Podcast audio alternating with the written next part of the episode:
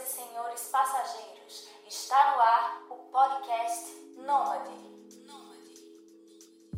Olá, meu querido passageiro, olá, minha querida passageira, sejam muito bem-vindos a mais um episódio do Podcast Nômade, toda segunda-feira de 6 horas da manhã, horário de Brasília. Aqui quem vos fala é o Heitor Alves, o seu host nômade favorito, e esse é o episódio de número 94. Esse é outro episódio fora da curva das pautas que eu venho produzindo com o Podcast Nômade. Eu recebo mais uma vez a Clícia Gracioso aqui no Podcast Nômade, e dessa vez a gente vai conversar um pouco sobre o trabalho de conclusão de curso dela, que aborda o flanerismo, o flaner, flanese, é, francês. É uma prática e ela vai conversar um pouco sobre isso com recorte de gênero. A gente vai falar sobre o feminismo dentro do flaneurismo, flanerismo, flanerie uh, francês e tudo mais. Bom, eu quero agradecer a todo mundo que me escuta toda semana, que me apoia, que, me, que comenta as coisas que eu posto. Eu quero agradecer a todos vocês, dizer que essa semana eu tenho uma novidade. Por quatro anos eu estava criando coragem para iniciar um canal no YouTube e finalmente, na mesma data do lançamento deste episódio, eu estou lançando um primeiro vídeo. Vou deixar o link na descrição para você ouvir, para você poder assistir lá. É um momento em que eu abro meu coração e falo de reflexões sobre minimalismo, nomadismo, empreendedorismo. Enfim, tá legal, ficou bonitinho, então corre lá depois de ouvir esse podcast. E é isso. Agradecer a todas as pessoas que, além disso, me apoiam financeiramente no link apoia.se barra E vamos nessa, sem muita enrolação, Clícia, gracioso.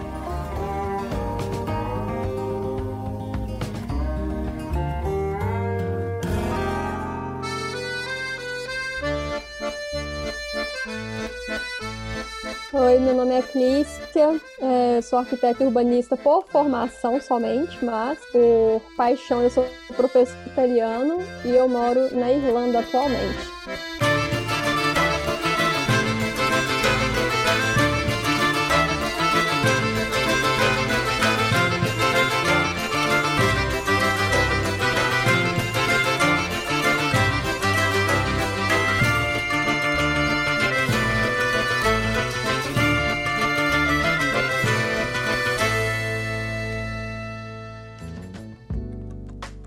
Maravilha, Clícia. Seja bem-vinda novamente ao podcast. Eu tava com saudade de tu.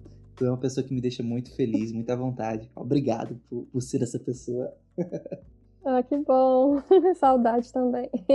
e lembrando, né, a Clícia também teve um pezinho na história, não de forma literal, de forma literal também, mas na graduação de história. e entende muito também de história, gosta disso. A gente vai conversar um pouco hoje sobre essa prática, né, que eu achei bem legal. Eu li o teu trabalho de conclusão e tem um embasamento histórico que vai pincela rapidamente a Idade Média, mas parte mesmo da Revolução Industrial para cá. E quando eu li o teu trabalho, eu não sabia dessa palavra, eu não sabia desse conceito, e quando eu li, eu fiquei assim, meu Deus, eu faço isso, eu adoro isso. Sabe, sei lá, mulher grávida, ela tá grávida e do nada começa a aparecer um monte de mulher grávida na vida dela, ou senão a pessoa quer comprar um carro amarelo e do nada o cara só consegue ver carros amarelos. Do nada, o é flanerismo, né, dessa forma que fala? É, o, o conceito, ele é conhecido por ser é flanerie né? Que aí são o, o, é, o quem pratica, pratica flanerie é o flaner, ou, né, como a gente vai ver no trabalho aqui, a flaneuse. A flaneuse, ok. Então já apresentei no início da, desse podcast de forma toda cagada o flanerismo, é, o flanerie. Pois bem, do nada o flanerie entrou na minha vida. Eu estava assistindo o, o, Rogério Skylab entrevistando o, o, o Mendonça do, da Grande Família, esqueci o nome dele agora, o ator Neuzinho. Enfim, eu estava assistindo e do nada vem a palavra. Eu estava lendo ontem um livro que é Brasil Brasil do Caceta, que é a história do, do Brasil contada pelo Cacete Planeta. Aí do nada apareceu a, a palavra de novo. Eu, meu Deus do céu, esse conceito que eu não conhecia até segunda-feira apareceu na minha vida. Então vamos ser bem objetivos e começar pelo flanerie. O que é o flanerie? Porque ele é uma prática estética. A Flanery foi um movimento aí que começou, assim, primeiramente, vamos parar de usar, preocupar com o uso desses termos, desses estrangeirismos, né? Você pode falar errante, pode falar o andador, o caminhante, o viajante, da forma como você achar melhor. A gente, a gente usa o termo em francês porque foi um movimento que ele se popularizou muito na França no século XIX, é, esse, é, no advento da modernidade, né? Que é o que a gente chama dessas, é, dessas novas reformas urbanas urbanas, dessas, o surgimento dessas grandes metrópoles, principalmente Paris e Londres. Então, com essa, essas reformas, essa separação né, da, das ruas com o passeio, é, com a construção das ditas passagens parisienses, né,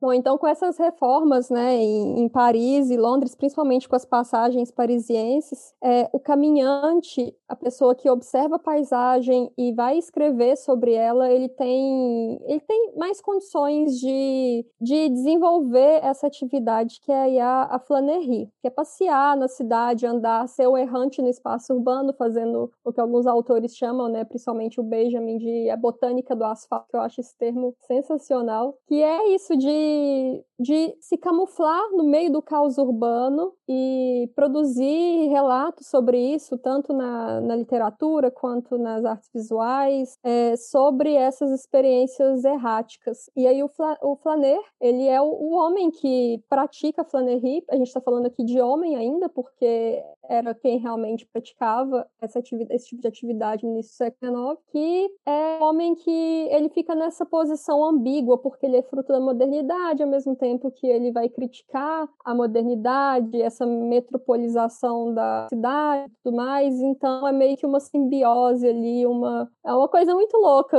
dessas coisas que o século XIX traz pra gente.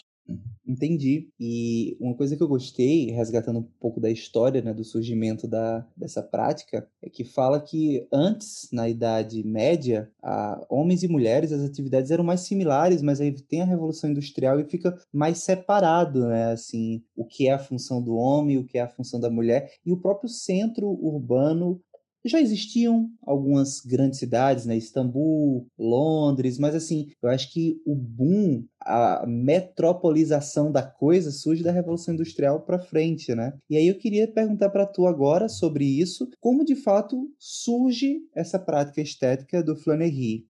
Sim, é, o homem ele vai sentir a necessidade de, de tratar esteticamente essa experiência, de, de produzir é, relatos sobre essa experiência errática, e isso acontece muito nesse período do, século XIX, com essa com a modernidade, justamente por causa dessas grandes reformas e tudo mais, e, e tem essa questão de quando você anda, você está caminhando, você, é, de acordo com, com alguns teóricos da, da época, aquilo ali é, era uma coisa que não produz uma riqueza. O ato de caminhar é um ato dito vagabundo. Então, você tem essa, essa questão aí, ela tá tendo uma, uma, uma movimentação impondo um, um tipo de atitude por meio né, do, das pessoas ali que não são nobres, né, que é de trabalhar, enfim, de, de trabalhar nas fábricas e tudo mais. Então, quando você é, exerce a arte, quando você sai na rua com o objetivo de ir contra aquilo ali, né, claro que você está dentro de um privilégio que te permite fazer isso, mas, enfim, quando você está saindo ali e se propondo a, a parar no meio daquele caos, daquela multidão, aquilo é uma experiência, é uma prática estética, porque você faz parte daquela da estética daquele ambiente ao mesmo tempo que você retrata a estética daquele ambiente. Tem uma, uma coisa bem interessante assim que algumas pessoas começaram a naquele período, é, no meio da arte, fazer certas provocações. Tem até, eu não me lembro exatamente é, quem que foi, em qual período, mas foi bem no século XIX. É, algumas pessoas começaram a sair na rua levando tartaruga para passear, que é justamente para dar essa essa provocação, sabe? Aquela coisa da desaceleração, de desacelerar o que está acontecendo. Tem lá o caos urbano, fábrica, operário andando para lá e para cá. Então aí você começa a sair como uma tartaruga, porque a tartaruga é o símbolo da, dessa do, do slow, né? Do, do andar mais devagar e de um pouco contra essa esse caos todo do, do ambiente urbano. Entendi. Não sei se eu respondi a pergunta, mas. Não, não, achei bem interessante, bem interessante te escutar e saber. Eu não sabia dessa situação da, da tartaruga, né? Que as pessoas levavam tartarugas para caminhar. E outra coisa que eu gostei também, né? Que flanerie do termo francês, ok, mas trazendo para o português, a gente pode, poderia utilizar, você inclusive usa na, no seu trabalho de conclusão, o termo errante. Não vou mentir para tu que quando eu escutei, quando eu li, me veio logo o seriado The Walking Dead. Mas não adiantando, não, não adentrando nisso, o, o ponto que eu achei interessante agora da tua fala anterior é que tu disse que caminhar, se você não tivesse um propósito, não estivesse indo trabalhar ou resolver algum assunto, caminhar por caminhar era um ato vagabundo. E aí eu pensei, por consequência, um ato errado, um ato, um ato errante. Pode ser daí que venha, né, a, a, a ideia dessa palavra. Gostei muito. Mas beleza, avançando. E até trazendo um pouco para a audiência do podcast Nomad, né? Flanery é um conceito novo para mim, talvez seja para a maioria da audiência, acredito que é, porque é pouco falado. E aí vem a pergunta: para quê? para que ficar atento? Para que perceber a vida urbana, né? Qual o propósito de se praticar flanery? Bom, é, a proposta é justamente se colocar é colocar o seu próprio corpo como parte da cidade. A cidade ela vai ser um reflexo da sociedade e da vida de uma a vida de uma pessoa nesse ambiente urbano vai ela quer dizer muita coisa, não só sobre a cidade em si, como sobre a pessoa que está naquele ambiente, vai dizer muito sobre os privilégios dela, né? Quem que é aquela pessoa, como é que ela se porta naquele ambiente, se ela é aceita naquele ambiente ou não. E aquilo diz muito sobre a cidade e sobre a sociedade como um todo. Então tem muito essa questão da provocação também. Quando uma pessoa pessoa está naquele ambiente urbano fazendo algo que outra que não é esperado dela estar ali, por exemplo, sair para trabalhar, enfim, andar aquela loucura lá, ou então até mesmo para uma mulher que não deve estar naquele espaço urbano, né, nesse período, é, é uma certa provocação e, e causa muito, muitos impactos. E então dali você é, você produz é, suas visões sobre aquilo, né, a, a, na literatura, na arte e tudo mais. Então é, é, uma forma de, de estudo da cidade, sabe? É uma, é uma forma de uma certa anatomia da cidade. Você consegue entender muito sobre o funcionamento de uma sociedade e sobre o. Enfim, sobre vários, vários experimentos sociais podem ser feitos a partir daí. E sem contar que tem a, a parte mais psicológica também, que é a questão da contemplação é, para muitas pessoas, né? Você chega no lugar e aí você consegue entender muito daquele novo lugar se você está observando ali a cidade num dia a dia normal e tudo mais. Então, nesse sentido, é, é bem válido, sabe? Perceber atentamente a vida urbana, porque é, é igual. A, tem uma autora que fala muito isso, a Rebecca, Rebecca Solnit, ela fala sobre você estar na rua, né? Estar né, nesse contexto da flanerie, é você conhecer a cidade por meio do seu corpo e conhecer o seu corpo por meio da cidade. Então é meio que uma simbiose, como se a gente fosse um organismo vivo que é ambiente urbano. Entendi. E olha, você que está escutando esse podcast agora e achando até um pouco estranho, né? Assim, é um tema um pouco estranho, porque eu acho que a expectativa das pessoas talvez é escutar mais sobre minimalismo, práticas de viagem, né? Uma coisa um pouquinho mais contemporânea, mas é incrível o quão delicado é a prática do flanery, que eu me peguei muitas vezes fazendo isso, estando em contextos diferentes, e depois que eu voltei, depois que eu voltei, isso é até um, um conterrâneo teu lá de Minas, é que é o Bruno Brandt, que ele também fala isso no episódio, acho que de número 30 e, e pouco. Já, a gente já tá quase no episódio 100, então já minha memória já tá começando a falhar.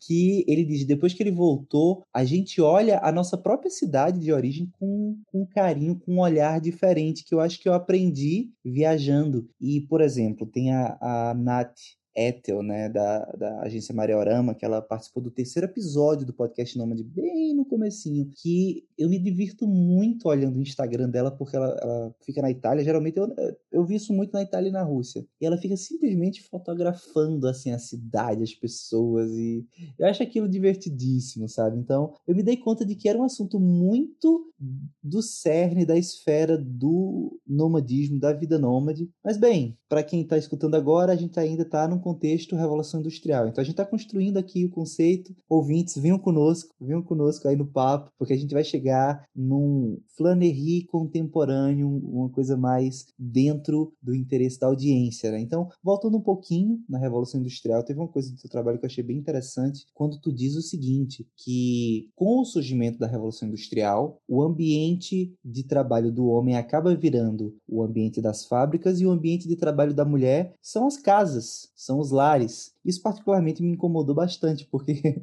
na prática parece que a mulher ela não tem um local para ir descansar. Isso é muito ruim. E não tão na prática, né? na, na, na realidade mesmo é bem isso.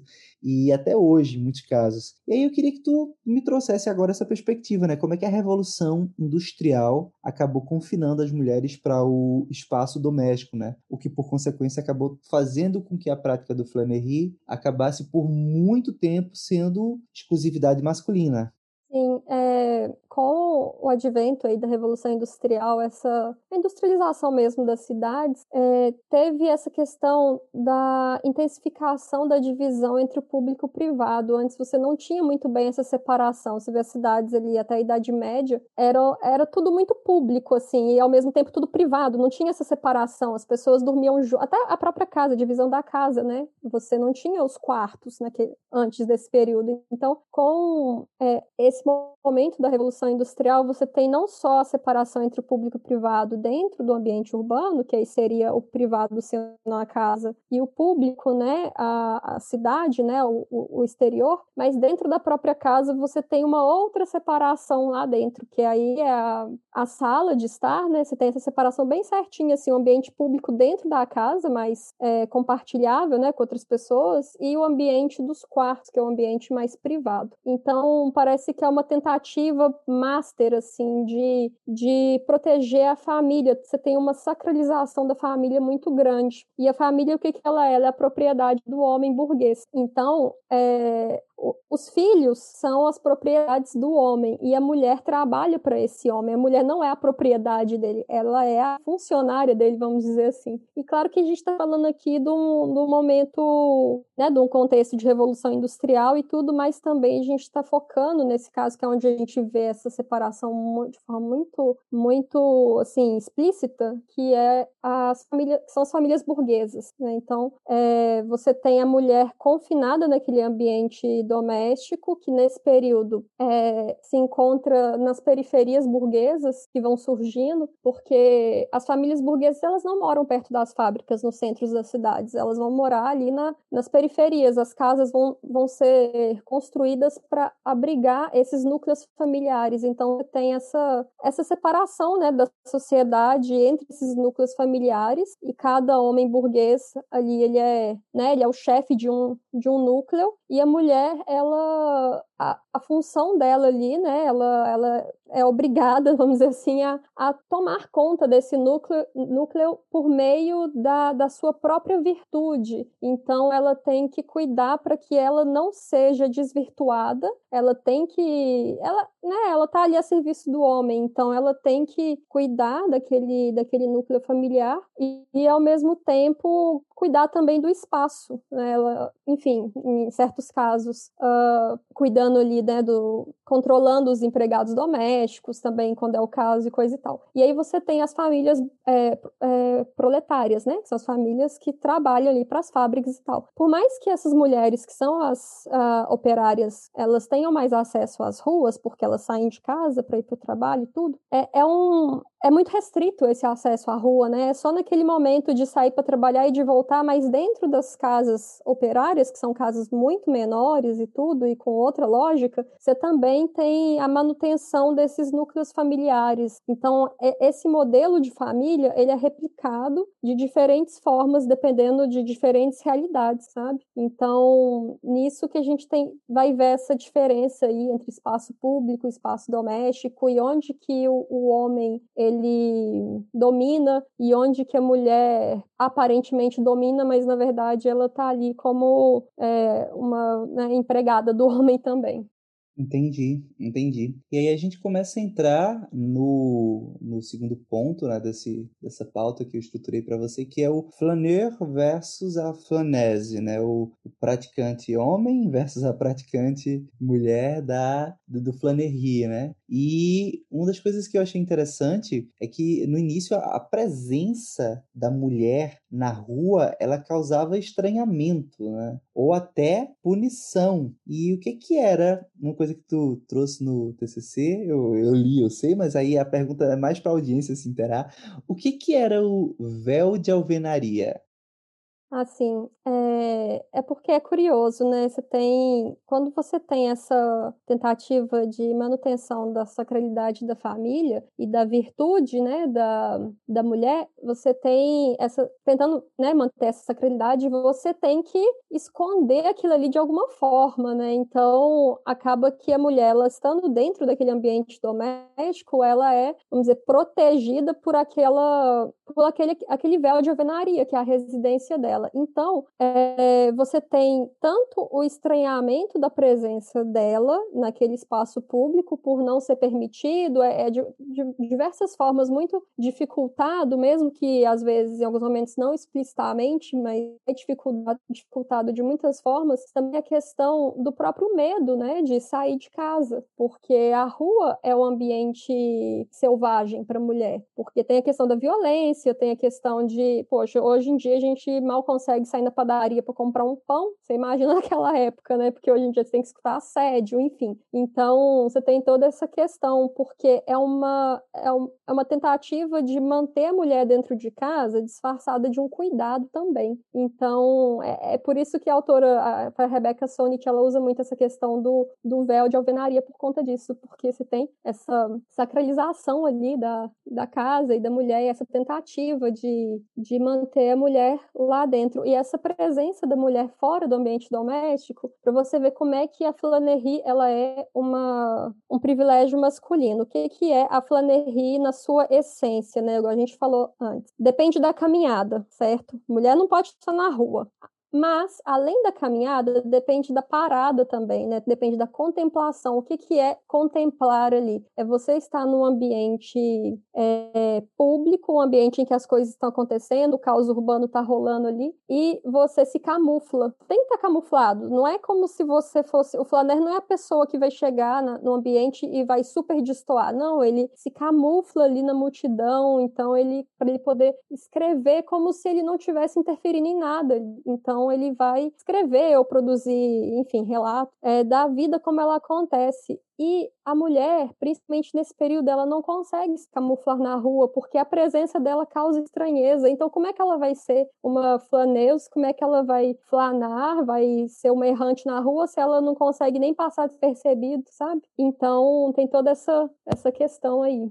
Entendi. E eu confesso a você que quando eu li o, teu trabalho, eu reli duas vezes essa questão do véu de alvenaria. Eu fiquei, alvenaria não é parede, concreto, cimento, não, não, tem a ver com casa. Véu de alvenaria. Até que eu me dei conta, ah, o véu é, é literalmente a casa, sabe? Eu, eu demorei para entender isso e depois que eu entendi, depois que eu compreendi, eu disse: não, isso aqui realmente é algo interessante para trazer para a pauta do episódio. É uma coisa nova, é uma coisa pesada também, um pouco pesada, né?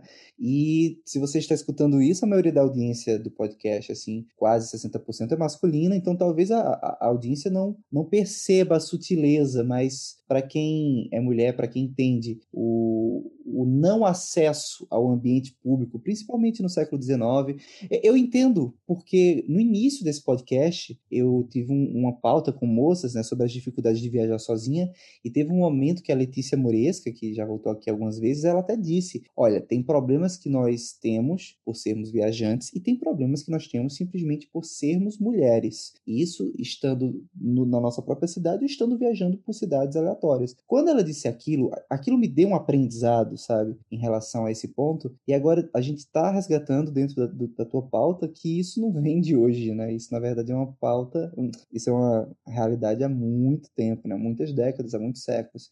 E uma coisa que eu percebi também no teu escrito é que tinham, digamos, três categorias de mulher quando a, a Flannery começou a ser percebida, praticada, observada e discutida, que é a burguesa, você já citou, a operária, mas você não citou o terceiro tipo, que no TCC, tu, no, no, trabalho de conclusão de curso, tu traz, que é a prostituta, né? E aí, o que, que tu pode comentar a respeito dessas três realidades femininas ali da, da Revolução Industrial, né? Da, daquele momento onde a prática do Flannery começou a ser discutida e feita também, né? Executada. Sim, é, na verdade, a, a prostituta ela é tida como a, a precursora do movimento da flanerie feminina, porque ela era a que podia ficar mais na rua, vamos dizer assim. Da mesma, assim, apesar de a gente ter mulheres que compartilham as mesmas opressões por serem opressões ligadas ao gênero, as realidades elas também são bem diferentes. Você tem diversos recortes que podem ser feitos, né? Você tem recorte de classe, é, você tem recorte de raças, tem recorte de sexualidade sexualidade. Então, tudo isso vai fazer você ter diferença, é, diferenças no seu tratamento, diferenças na forma como a sociedade te vê e na forma como você vai se colocar no mundo. E naquele momento não era diferente, você tinha é, essas diferenças entre as burguesas, operárias e as prostitutas, e, enfim, entre outros tipos de mulheres também que habitavam naquele período, mas que eu não trouxe no, no meu trabalho. Eu foquei só nessas três mesmo, que é o que a gente tem mais literatura que fala a respeito. Então, o que acontece? Acontece? As mulheres prostitutas, elas tinham mais acesso à rua, mas o, a presença delas nas ruas era muito mais controlada pelo Estado também, porque elas não podiam estar em qualquer lugar, elas não podiam vestir qualquer tipo de roupa, sabe? Então elas tinham que ocupar aquele espaço específico ali para assim, não, não, digo bem espaço para prostituição, porque prostituição era ilegal e tudo, e, assim, vista de uma forma extremamente pejorativa e tudo mais, mas, assim, é aquilo que o Estado faz vista grossa porque serve ao bel prazer dos homens, de qualquer forma. Então, o Estado vai simplesmente fingir que não vê o que está acontecendo. É, então, é, você tinha, principalmente nas cidades inglesas portuárias, onde tinha bases militares, você tinha, a prostituição era crime julgado pela legislação de doenças contagiosas. Então, just, justamente com, é, pra, com, essa, com, esse discurso de evitar dos militares serem, enfim, contaminados por algo, é, falando que a, a prostituição espalhava doenças e coisas do tipo. Então, uma mulher que estava na rua, é, ela era vista como prostituta. Então, a presença da mulher na rua por si só era uma dificuldade, assim, era uma coisa tornava difícil a vida do Estado, assim, de poder categorizar quais mulheres eram prostitutas ou não, porque o Estado tinha que ter a contabilização das mulheres, tudo mais, devia saber quem que era prostituta, porque tudo devia ser registrado, enfim, né, para controle mesmo. Então, quando tinha outras mulheres na rua, era difícil saber quem que era, quem que não era, e isso era uma complicação para o Estado, sabe? Então, é, é, tudo a ver com controle mesmo, né? Assim, é vigiar e punir mesmo. Então, uhum. tem toda essa questão. E uma coisa também, para a gente não avançar e deixar passar, né? Que ah, falamos da burguesa, você falou bem dela, falou agora da prostituta, mas a realidade da mulher operária também foi bem interessante, né? Na, na, na tua escrita, tu fala que a mulher operária, ela perde um pouco do feminismo, sabe? Acaba sendo mais aceitável transitar da mulher é, no ambiente público, urbano, a mulher operária, porque ela é, mais, é menos feminina. O que, que, que é isso? É, ela perde um pouco do, do feminino, né? Essa questão da. Porque, assim, a, a mulher burguesa, ela é aquele ideal romântico, né? Que a gente vê no, nos, nas descrições mesmo, nos livros, né? Do, do período romântico e tal. Aquela mulher, né? Ser quase sacramentada, assim, né? Sacralizado mesmo. Então, a mulher operária, ela assim, por questões de necessidade mesmo, de ter que trabalhar e tudo mais, ela está em ambientes que a mulher burguesa não está, então ela faz coisas que a mulher burguesa não vai fazer, e aquilo faz com que ela seja menos idealizada do que a mulher burguesa. A mulher burguesa está ali no pedestal, é, disponível para homens burgueses, então a mulher operária, ela, ela tá ali trabalhando, ela tem, assim, ela ainda vai ainda vai acontecer que nas famílias operárias você tem essa replicação desse núcleo familiar e tudo. Né? A, a mulher também ela tem que, vamos dizer, cuidar da virtude, né? Enfim, como a gente sabe que isso existe, mas é, não é dessa forma tão explícita como acontece com as mulheres burguesas, sabe? Então tem, ela tá ali no, no limiar, né? Entre, ela tá basicamente entre a, a, assim, bem a grosso modo, ela tá entre a prostituta e a mulher burguesa, assim, parece que tem uma gradação assim de, de privilégios e de acessos e de, enfim, de restrições e tal. É bem complexo assim esses nuances. Entendi, entendi.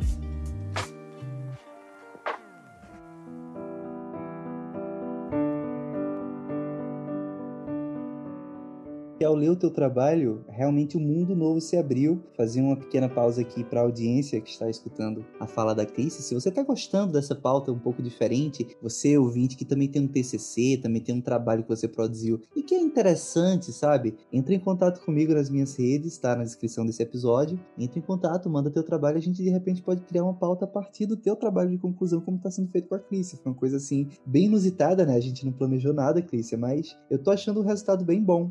E avançando agora para um momento um pouco mais contemporâneo, né? Um passo à frente, a gente evolui no conceito do Flanery para viagens, né? No caso, o Flanery, inicialmente, a prática, ela era voltada para o centro urbano das próprias pessoas que viviam ali, mas com o tempo as pessoas viajam, começam a viajar, no século, acho que 18, a, a viagem começa a ter uma característica também de prazer, né? Viajar por prazer, e daí a prática do Flanery em outros centros urbanos que não o teu centro de origem, né? A história do século XIX ela privilegia muito o homem branco explorador europeu, né, o estudo da história. Mas houve centenas de mulheres viajantes também, né, registradas inclusive num livro que tu traz dentro da tua biografia, do trabalho, do, dos teus referenciais bibliográficos, que é a Peregrinas de Outrora, um livro que relata várias viajantes. Qual é o impacto dessas mulheres viajantes do início né, da, do século XIX para os anos posteriores?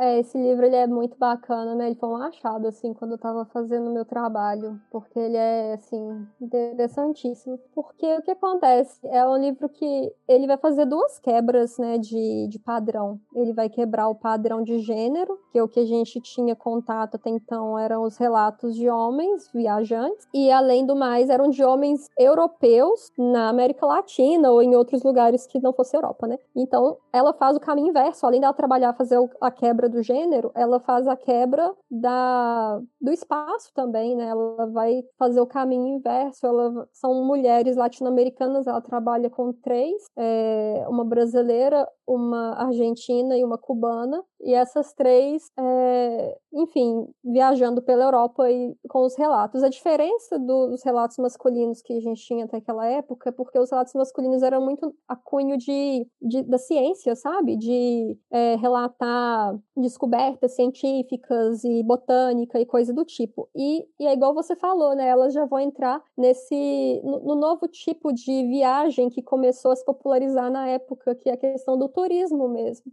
Porque antes não era nem seguro viajar. Viajar não, não era uma coisa segura, né? Então você vai começar a ter esse tipo de, de turismo. E aí essas mulheres, elas são bem pioneiras nesse sentido, assim. Lembrando que elas estão, né, numa condição privilegiada e tudo mais, né? Então elas conseguem ter acesso a esse tipo de, de espaço. Mas é interessante também observar que nos escritos delas, é, você tem uma preocupação que você não encontra no, nos escritos dos homens. É, nos escritos delas você você lê coisa sobre casamento, sobre preocupação em preservar certas, é, certas opiniões. Elas não, não falam de tudo, elas estão falando muito ali do casamento. Então, são, são temas que você não encontra nos, no, nos escritos dos homens, né? E aí elas vão impactar bem positivamente depois. Porque, assim, na verdade, não um impacto direto, mas é porque elas surgem nesse momento é, dentro de uma tendência que já estava começando a acontecer, né? Que é de mulheres começarem a, enfim, entrar mais nesse, nesses espaços e ocupar esses espaços de escrita e tudo mais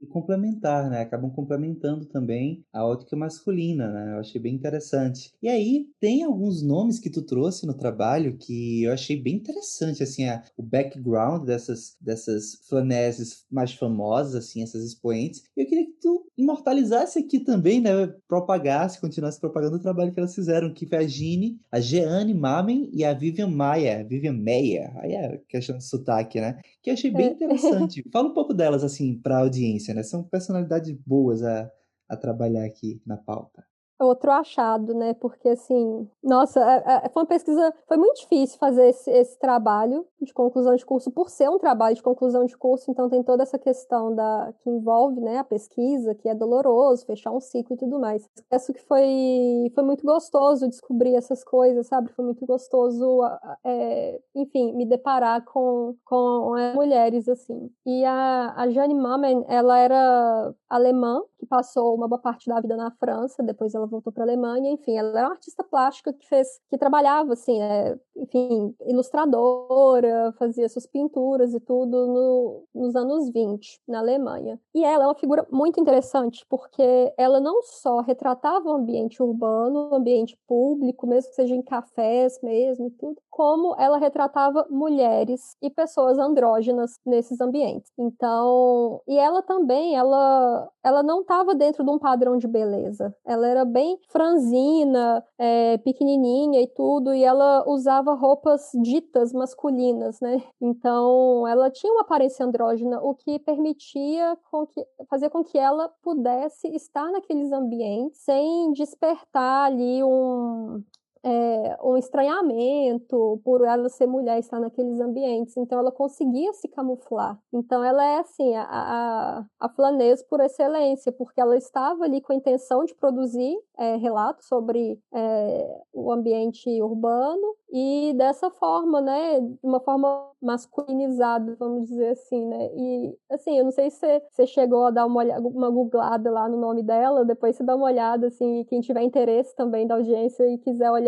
é, depois pode até colocar o nome, né, no, nas referências do episódio, o pessoal procurar, que é bem legal, assim, coloca no Google, as obras são incríveis, assim, são muito bacanas as ilustrações dela. E tem também a, a Vivian Mayer, que ela já é dos Estados Unidos, né? O que que acontece? Ela, a diferença dela para Jane Mamen, porque a Jane Mamen ela era artista mesmo, e ela se colocava no mundo enquanto artista. A Vivian Mayer, ela era babá, ela foi babá durante 40 anos, mais de 40 anos. E ela, ela tinha uma câmera fotográfica e ela saía pelas ruas de Nova York, assim, fotografando a vida. e sem pretensão artística, sabe? Assim, sem pretensão de se colocar no mundo enquanto artista e se reconhecer como artista. Era o que ela fazia no tempo livre, é, fotografar pessoas na rua e tudo. Então, a, o acervo dela foi descoberto depois que ela faleceu, na verdade. Então, é, também se colocar aí no Google Vivian Maia, vocês vão ver obras maravilhosas, assim, fotos lindíssimas delas. Então, assim, são duas personalidades que eu achei bem interessante colocar no trabalho, porque uma é artista e se coloca como artista, e a outra foi meio que sem querer, assim, né? Ela acaba entrando de gaiato aí na, nessas produções né, errantes. Que é uma coisa engraçada que nessa questão da. Você perguntar ah, por que observar o espaço urbano né, lá no início. E aí a gente conversou sobre isso. E aí eu, a gente tem uma outra discussão legal que é por que é, relatar o espaço urbano? E aí tem uma frase muito interessante que é a errância ela só sobrevive quando ela é compartilhada. E que é o que me fez lembrar da frase do Into the Wild, do Supertramp, do Alex Supertramp, né? Felicidade só é real quando é compartilhada. Aí você vê, né? A errância só sobrevive quando é compartilhada. Então você tem uma beleza aí no compartilhamento, né? Da, das coisas no geral, que eu acho que é, é o que move, né? O que move a gente é compartilhar no final das contas. Então, é bem. Somos, somos seres sociais, né? Somos seres sociais, é. então é natural que a gente queira. Mas até refletindo um pouco, né? Errância e felicidade podem ser sinônimos também, né? Na verdade, assim. Porque eu vou agora até revelar, era algo que eu estava deixando para a última pergunta, mas eu já dou uma, uh, um adianto aqui nesse ponto da pauta, que é sobre vídeos que eu particularmente adoro de street walking, né? As pessoas pegam câmeras com estabilizadores e elas saem andando pelas ruas. Eu assisto muito Boston, Boston no Halloween é maravilhoso, ou senão Tóquio, o centro ali de Shibuya, sabe?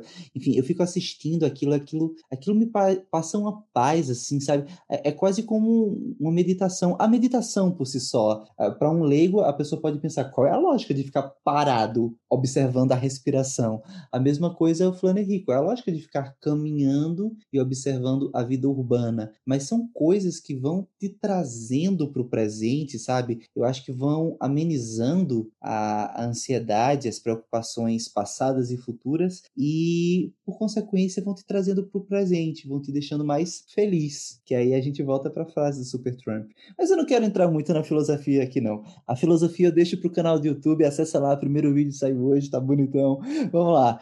Avançando aqui, também teve a questão da indústria cinematográfica, né? Com o avanço da indústria cinematográfica, uh, tiveram outros expoentes femininos do Flannery, como a Agnes, Val, Agnes Varda. E aí fala um pouco do trabalho dessa outra flanese. É, a Agnes Varda, ela é muito interessante, né, para tratar disso, porque ela já vai trazer essa visão para o cinema. Ela não só vivia o espaço urbano, inclusive, uma curiosidade, ela faleceu enquanto eu escrevi o TCC, então foi uma coisa, para mim foi muito, foi um choque, assim, porque eu acompanhava o trabalho dela e tudo, e estava ali escrevendo sobre ela e recebi a notícia que ela faleceu. Isso aconteceu em 2019, se eu não me engano, no início de 2019. Então, foi, assim, é, é uma artista artista que eu admiro muito, assim. Eu não sou estudiosa do cinema, então pode ser que eu até tenha falado um tanto de besteira sobre.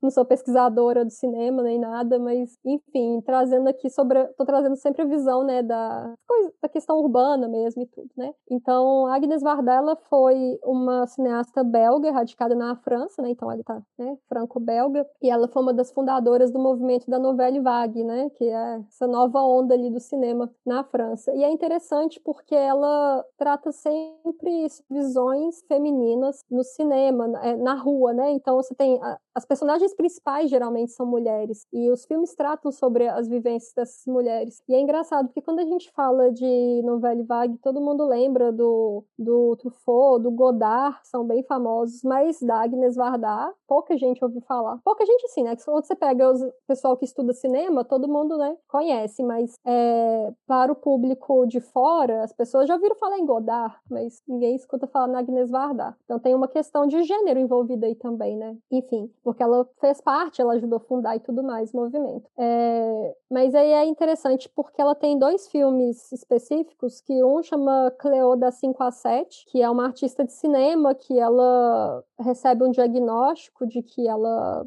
vai, ela tem câncer, eu acho, se não me engano, não, não me lembro muito bem, mas enfim, que ela tá com os dias contados. E aí ela, na verdade, já tá esperando esse o resultado desse diagnóstico das 5 a 7 horas. Então, esse, nessas horas ela tá andando pela cidade e aí mostra a vida dela, né? Ela interagindo ali com a cidade e tudo. Então, é um filme bem bacana para observar isso. E tem um filme que eu gosto muito também, que eu até cito no trabalho, que é a Sem Teto Nem Lei, que é a história de uma mochileira, andarilha. Maravilhoso, assim, porque é, é meio que. Acho que é o único, único exemplar dessa época que a gente tem de mais famoso, assim, de, de errância feminina no cinema. E aí começa o filme com. Ela é uma caroneira, né? Ela pega carona e tudo, viaja de uma forma bem, bem roots, assim. E aí no início mostra o filme, o filme começa com a morte dela. E aí eles vão meio que tentando traçar a por que, que ela morreu, né? Enfim, pesquisando com que os depoimentos das pessoas que estavam ali com ela, que passaram pela vida dela e tudo mais, aí vai recriando. Então é, é, é bem legal, assim, e eu acho que para, assim, imagino que, que 99% da audiência que é interessado no assunto de viagem, né? Então é um filme que eu recomendo demais, chama-se Sem Teto Nem Lei. E é muito interessante pra gente incomoda, sabe? Porque é uma mulher morrendo no início, assim, uma viajante morrendo no, no início do filme. Então, enfim, vai mostrando a, a experiência dela naquela, naquela viagem e como ela termina, né? Infelizmente, ali, uma vítima de, de um feminicídio. Olha, assim, desculpa, desculpa, desculpa demais assim falar o que eu vou falar, mas é, tu fez um, um clima tão para baixo ao promover o filme que eu, eu fiquei só pensando, pô, tô a fim de assistir um filme do Adam Sandler agora. brincadeira. É um filme muito bom, é um filme muito bom. Uhum. Pois é, e uma coisa que eu fiquei assim curioso, né? Quando eu comecei a, ler o teu trabalho e por consequência prestar atenção no conceito, prestar atenção à palavra e por consequência a palavra começou a aparecer em tudo que eu estava consumindo nessa última semana, não só no teu trabalho, mas em outros conteúdos que eu estava consumindo, vem também para um leigo, para uma pessoa que não estudou arquitetura, vem uh, o pensamento de, ok, mas para que estudar isso? Para que estudar isso academicamente falando, né? Enquanto ciência para que estudar isso de forma acadêmica, Clícia? Qual foi assim, qual é o propósito que a academia vê dentro dessa prática? Só para a gente se situar melhor. Olha, é, para além da importância assim de estudar isso academicamente, porque com relação à importância do estudo acadêmico, eu considero que é pelos estudos urbanos mesmo, igual eu falei, que é, é, a forma como você estuda a sociedade, é a forma como você entende a sociedade, como é que ela funciona e, enfim, é, é, é, eu considero muito importante ali o estudo, o estudo urbano. Mas no meu caso, assim, pessoal, foi a academia nesse sentido foi muito mais um instrumento momento para eu colocar os meus próprios interesses ali, porque são, você vê, esse trabalho para mim foi uma decupagem, na verdade, uma, uma coxa de retalhos de tudo que eu gosto, sabe? Veio coisa da história. E eu comecei, eu, quando me deparei com esse termo da, da, da Flaneus, da, enfim, da Flanerie como um todo, foi quando eu estava fazendo intercâmbio é, na Itália. E então eu estava começando a viajar muito sozinha. O mundo estava se abrindo para mim nesse sentido. Isso foi em 2014. Então aquilo começou, foi tipo você, assim, você falando que tudo começou a aparecer assim. E aí foi aquilo é, virou um tanto de chave, assim, eu fiquei, nossa, mas é isso, eu gosto de fazer isso, nossa, mas e aí essa discussão de gênero e não sei o que e tal. E aí eu voltei assim, com a cabeça tadinha. Então, quando eu comecei a, a pensar no, no, trabalho de conclusão de curso, eu falei assim, ah, gente, eu vou tentar, porque assim, foi um, processo muito difícil para mim, essa questão de me formar e tudo, já estava já há quase 10 anos na faculdade. Ok. Então, eu falei, não, eu vou tornar isso da forma mais prazerosa possível. E vou falar de coisas que eu, que eu gosto de falar, sabe? Não vou fazer projeto, não. Aí eu fiz, não é nenhuma monografia, na verdade, é um ensaio. Você vê que ele é bem curtinho, assim, são pouquíssimas páginas. Então, eu falei, ah, vou fazer. Eu acho que tem relevância e é uma coisa que eu me interesso e para eu tenho interesse de estudar isso, então vamos embora. Mas aí eu fui percebendo que é, por que estudar isso, né? Igual eu falei, já tem muitos estudos sobre a Flannery como modo tradicional, mas eu, eu acredito que quando você começa a fazer recortes na, nas formas tradicionais de estudo, você começa a dar visibilidade para pessoas que são invisíveis, sabe? Então, aqui no meu trabalho, eu trouxe o recorte feminino, né? recorte de gênero, recorte é, é bem no padrão. Estou falando aqui de Europa, mulheres burguesas, é, enfim, operárias, prostitutas, é,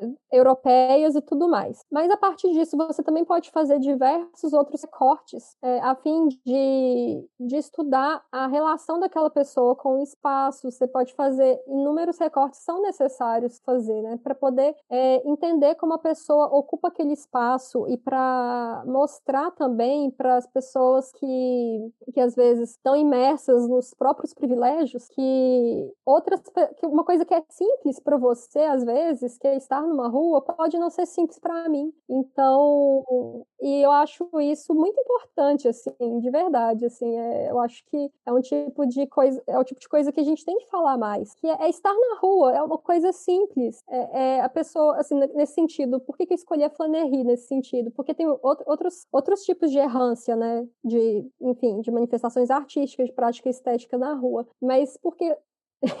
de zumbi.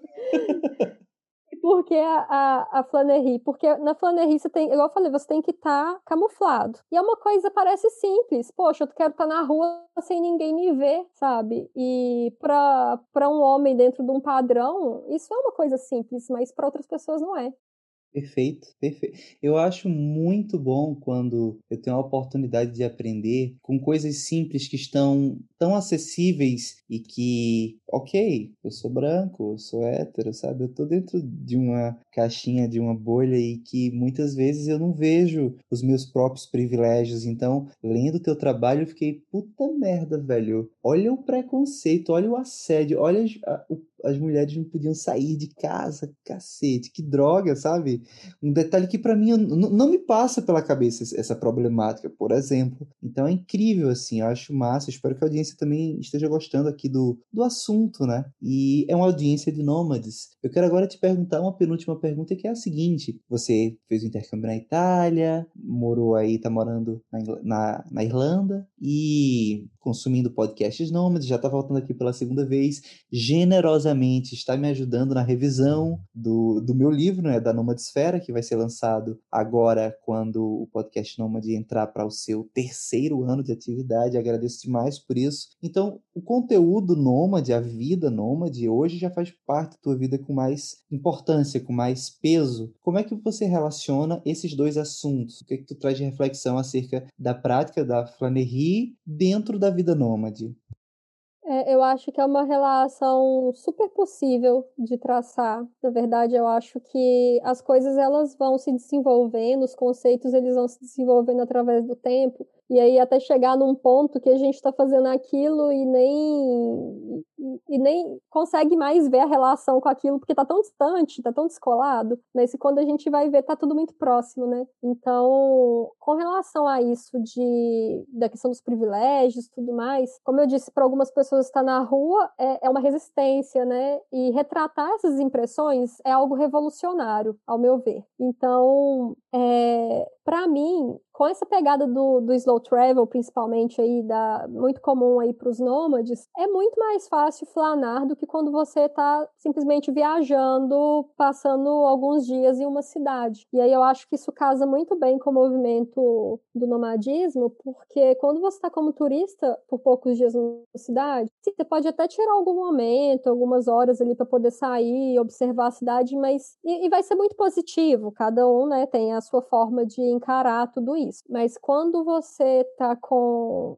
tá mais tempo em algum lugar, né, uma, no estilo de vida nômade, é, você tem mais tempo para fazer isso, porque o que que é a questão da flanerie? É tudo muito em volta do devagar, né? Igual eu falei que algum, algumas pessoas saíam na rua com tartaruga. Então, Então, assim, tá tudo girando em torno da, do slow, né? Dessa pegada bem devagar, bem tranquila. Então, quando você tá nesse estilo de vida, é muito mais simples. Você pode sair, né? Você tem mais, você, né? Trabalho de casa e tudo. Você sai, aí nem que você vai trabalhar num café, nesse, nesse processo que você tá no café, observa as pessoas e tudo. Então, e cada pessoa vai reagir de uma forma com esse, esse impacto. Algumas pessoas vão produzir vídeos no YouTube, outras pessoas vão escrever crônicas, outras pessoas vão postar fotos no Instagram, outras pessoas vão escrever num blog. Então, eu acho que tá tudo muito, tem tudo muito a ver, sabe? Desde do, do maluco de estrada que vende as fotografias que ele tirou no caminho, sabe? Vende em forma de imã, já vi muito, né? O pessoal faz as escutou, fotos. Você escutou o episódio 33. Você escutou o episódio 33. É exatamente isso. Era isso, né? Com a Dora Lua. É porque eu falo que eu conheço.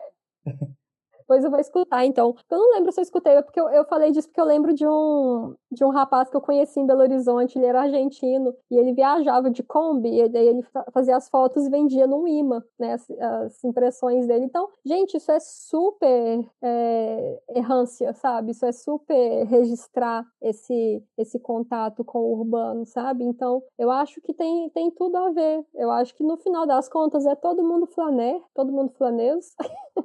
Porque hoje em dia é, é muito mais fácil fazer isso do que era antigamente. Hoje em dia a gente pode, por mais que ainda esteja, seja um problema estar na rua para muitas pessoas e para as mulheres também, tudo mais, mas hoje em dia a gente vive num momento em que tanto o, o fato de estar na rua quanto a possibilidade de compartilhar essas vivências são mais fáceis hoje, sabe? Então, eu acho que tem tudo a ver com o movimento do nomadismo, porque tudo gira em torno do, do flow ali, do slow, não sei o quê. Lícia, gracioso. Você flana? Olha, eu tento, é engraçado, né? Porque é, às vezes a rotina pega a gente de jeito, né? Às vezes o caos pega a gente de jeito também. Por mais que eu tente fazer certas coisas de forma devagar, às vezes eu me pego na rua andando depressa, sem precisar andar depressa. E eu acho que isso é um, um bem que um resquício do, da modernidade que ainda está, né? Até hoje, tudo cada vez mais latente isso, por mais que tenha esses movimentos de tentar deixar as coisas mais devagar.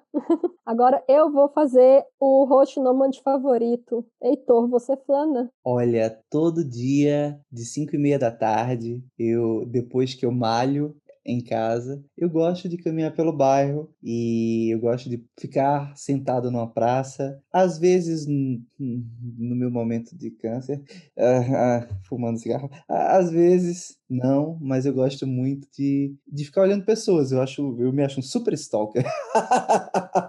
eu gosto sim.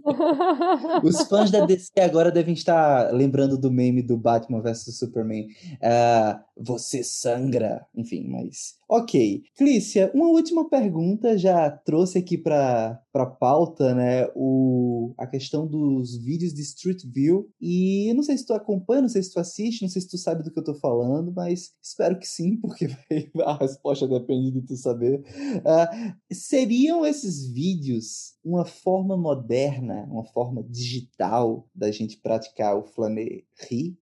É engraçado porque eu, eu tenho uma amiga que a gente frita muito sobre essas coisas. Ela, ela é mediadora, né, arte mediadora, então a gente conversa muito sobre essas coisas. A gente chegou a falar muito sobre uma possível errância digital, sabe? que acho que passa muito por isso aí. É tanto a questão de você, né, da sua errância digital, é, conhecendo outros lugares digitalmente por meio do computador, que é o que as pessoas fazem quando elas consomem esses vídeos por meio da visão de uma outra pessoa que está com a câmera é, pelas ruas, e também é uma errância a pessoa que está ali andando pelas ruas mostrando. Então, eu acho que sim, é uma forma moderna, assim como os vídeos no YouTube do pessoal que está viajando e mostrando a vida na, na cidade, tudo, assim como escrever num blog. Eu acho que tudo hoje em dia a gente pode considerar é, uma forma moderna de flanerie, sabe? E, e é, é curioso porque eu participo participo de um grupo, assim, eu, geralmente eu faço as coisas, é, participo das atividades do pessoal do Urban Sketch. Uh, uh, não sei se vai cortar esse inglês fudido aí. esse Urban Sketching. então, aí às vezes eu participo dessas é, dessas atividades desse grupo que chama Urban Sketching. E aí, o é, que, que, é essa atividade? É, é, desenhar as ruas, né? Desenhar o que, que você está observando, fazer esses croquis. Então, tem, tem um movimento aí que tem no mundo que as, as pessoas, os desenhistas, eles vão compartilhando as impressões. E agora, nesse momento de pandemia, eles fazem uma, um mochilão virtual, um mochilão digital, que é tipo assim, eles colocam, ah, essa semana vai ser... É, na cidade proibida, na China. E aí a gente vai pelo Google Street View e desenha, sabe? E posta lá e, e coloca a tag. Por que, que eles fazem isso também? Porque nesse momento de pandemia, muita gente não tá podendo sair para desenhar, e isso tem muito a ver com a saúde mental, né? Assim, as pessoas eu lembrei, agora, eu lembrei agora do meme do Drauzio Varela, saudade de viajar, né, minha filha? Exato, exato. Porque tem esse movimento do, do pessoal que desenha e tudo, as ruas, é, enfim, sair, viver a, a, viver a cidade, de desenhar, tem aquele momento de contemplação, é uma forma de planejar também. Então eu acho muito interessante como é que isso está sendo feito agora nessa, nesse momento de pandemia. As pessoas estão tentando manter a chama da planeria acesa, sabe? E, e é isso.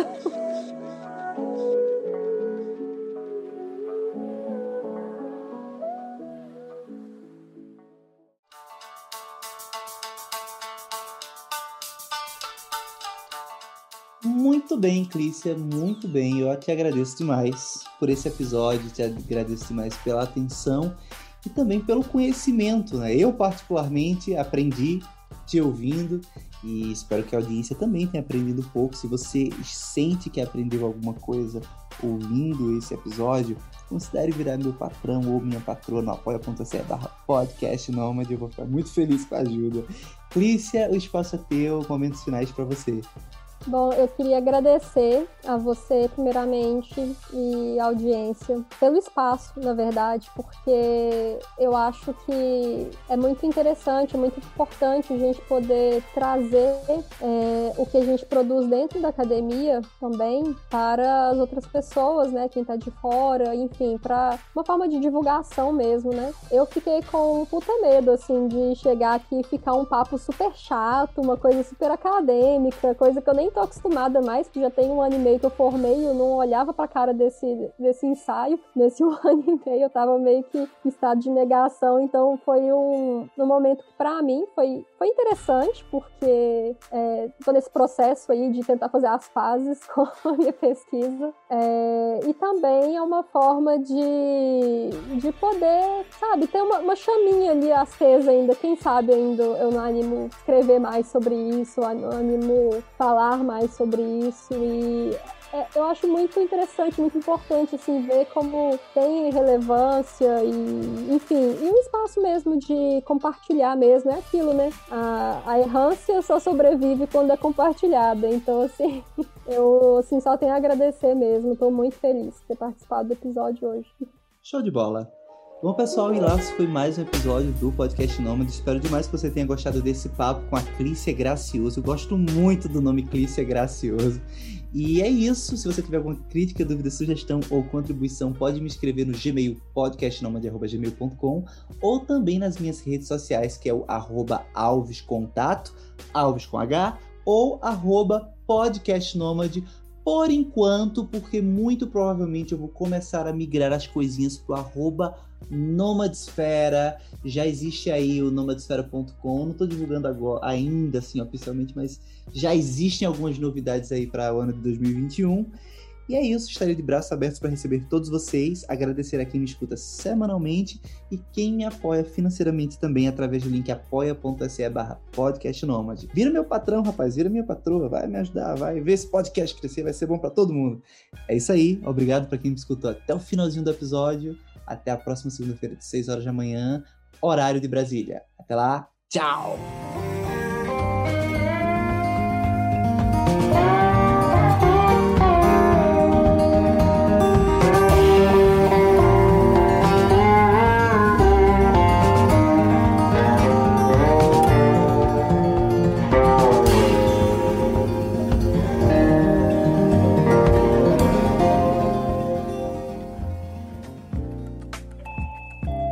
Você ouviu uma edição fonohouse.com.